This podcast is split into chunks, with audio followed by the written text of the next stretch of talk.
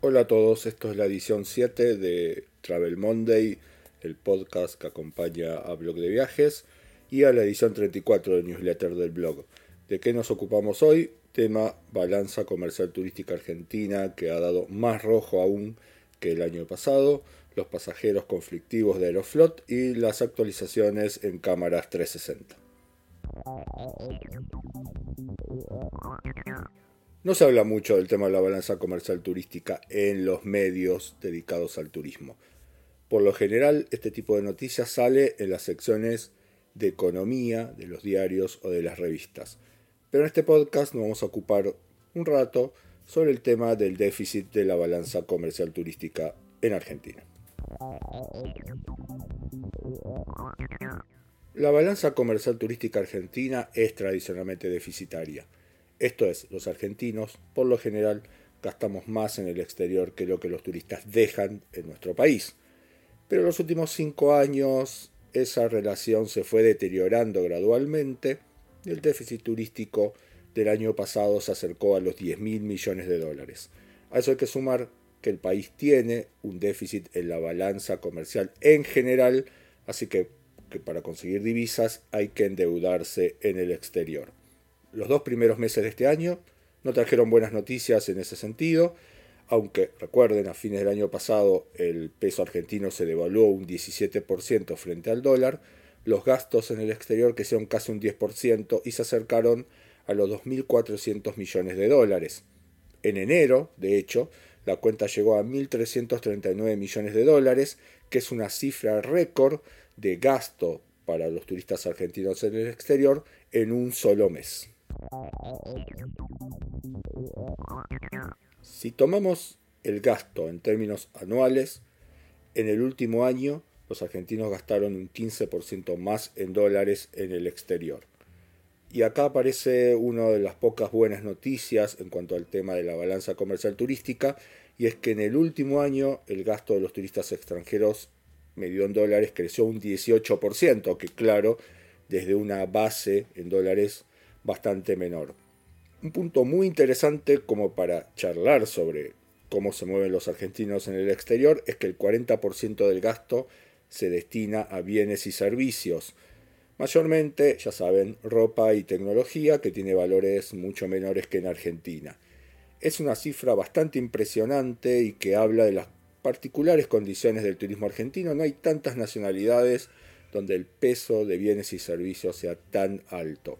El otro 60%, por cierto, se va en los gastos clásicos del viaje como pasajes aéreos y hoteles. Cerremos esta parte dedicada al tema de la balanza comercial turística en Argentina con dos hipótesis. La primera a los turistas, en particular estos temas, les interesa solamente cuando impactan el gasto en el presente, por ejemplo, cuando se devalúa el dólar o cuando te cobraban el 35% de adelanto de ganancias durante el kirchnerismo. Lo importante ahí era, tenías que gastar más. Segunda hipótesis, en realidad este tema sí les importa a muchos turistas en el extranjero, pero por una razón. Mejor hacer el gasto ahora porque quién sabe si en el futuro vamos a poder viajar en el exterior con tanta facilidad, en particular por el tema de la relación entre pesos y dólares. En el último año, en la compañía rusa Aeroflot se registraron nueve incidentes violentos con pasajeros. De acuerdo a la aerolínea, la característica más común que une a los protagonistas de estos incidentes es que se trata de pasajeros de las categorías Elite, que es donde se agrupan los viajeros frecuentes que más gastan. Por ello, la aerolínea decidió tomar una serie de medidas que incluyen la obligación de adherir a un código de conducta. Aquellos pasajeros que no cumplan con las reglas de este código verán cancelada su membresía Elite y perderán todos los puntos acumulados y los beneficios. Y no van a poder recuperarlos una vez que se tome la medida de expulsión. Por otra parte, la, allá hace varios meses que en Rusia se habilitó una legislación que permite que las aerolíneas armen listas negras de pasajeros que tienen prohibido viajar en los vuelos debido a su mal comportamiento anterior. Vamos a ver con qué rigor se aplica la medida, porque normalmente los pasajeros de las categorías elite son los que representan una porción muy importante de los ingresos de las empresas.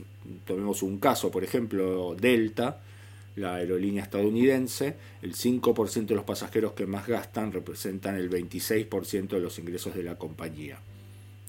Interesante lo que marcan en la nota que se publicó en el portal Quarks, que habla sobre el tema de la relación entre alcohol y mal comportamiento. Recuerden que en general en las categorías más altas o en business eh, o en primera en las aerolíneas se suele servir bastante más alcohol o al menos de manera bastante más generosa que en las secciones económicas.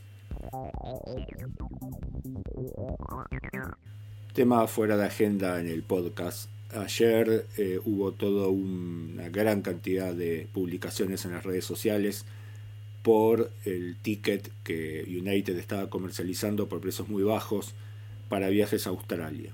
Fue un error de tarifas, la aerolínea optó por cancelar esos tickets y bueno, muchos usuarios se quejaron y pedían que la empresa honrara esos precios. Hay bastante legislación en Estados Unidos que podría habilitar a la empresa hacer esto, justamente cancelar los tickets, aunque la verdad es que en la mayor parte de los casos en los cuales las aerolíneas se equivocaron, normalmente honraban los pasajes. Los negocios y los sueños a veces no van juntos, les diría que casi nunca van juntos y este es otro caso. Desde ya la aerolínea no va a acusar a sus consumidores de mala fe, porque esto obviamente tendría algunas consecuencias legales, pero sí puede argumentar el ticket y el precio estaba muy por debajo de los precios habituales y seguramente ese va a ser su gran punto de defensa. Para los usuarios, obviamente está el reclamo vía legal, primero los organismos de defensa del consumidor, si es que aplican para este tipo de, de compras, y luego los reclamos legales. Veremos cómo sigue este asunto. A mediados del año pasado había aparecido en el mercado la Insta360 One, una cámara que 360 que en su momento había llamado bastante la atención pero con el correr de los meses algunas de las ventajas de esta cámara se fueron diluyendo por dos razones. Primero, aparecieron nuevos modelos de otras empresas que tenían mejor estabilización. Los dos casos principales son la GoPro Fusion y la Raylo. Y la segunda es que también hubo mejoras en el tema del software, sobre todo para la edición de videos tradicionales a partir de videos 360 la solución que encontró Insta360 fue una actualización bastante importante de la Insta1 360 que llevó a mejoras sustanciales, en particular. Primero en el tema de estabilización, aunque limitado por ahora únicamente a la importación de videos desde el iPhone, todavía la versión para Android no está lista, y segundo, han incorporado bastantes mejoras en el tema del software, principalmente el tema de tracking. Podemos, por ejemplo, marcar a una persona para que a la hora de editar un video tradicional desde el video 360 siga siempre a esa persona, o podemos marcar dos puntos en distintos momentos del video para que hagan los paneos o para que siga esas trayectorias que nosotros marcamos. Claramente las cámaras 360 como en este caso la Insta360 One siguen la idea de shoot first, edit later, o sea, primero filma y después edita, que creo es lo que les está dando a las cámaras 360 el mejor argumento de venta. Hasta aquí la edición 7 del podcast que acompaña el newsletter 34 del blog de viajes. Les recuerdo se pueden suscribir a este newsletter en blogdeviaje.com.ar barra podcast y al newsletter en blogdeviajes.com.ar barra newsletter. Nos volvemos a escuchar o a leer la semana que viene.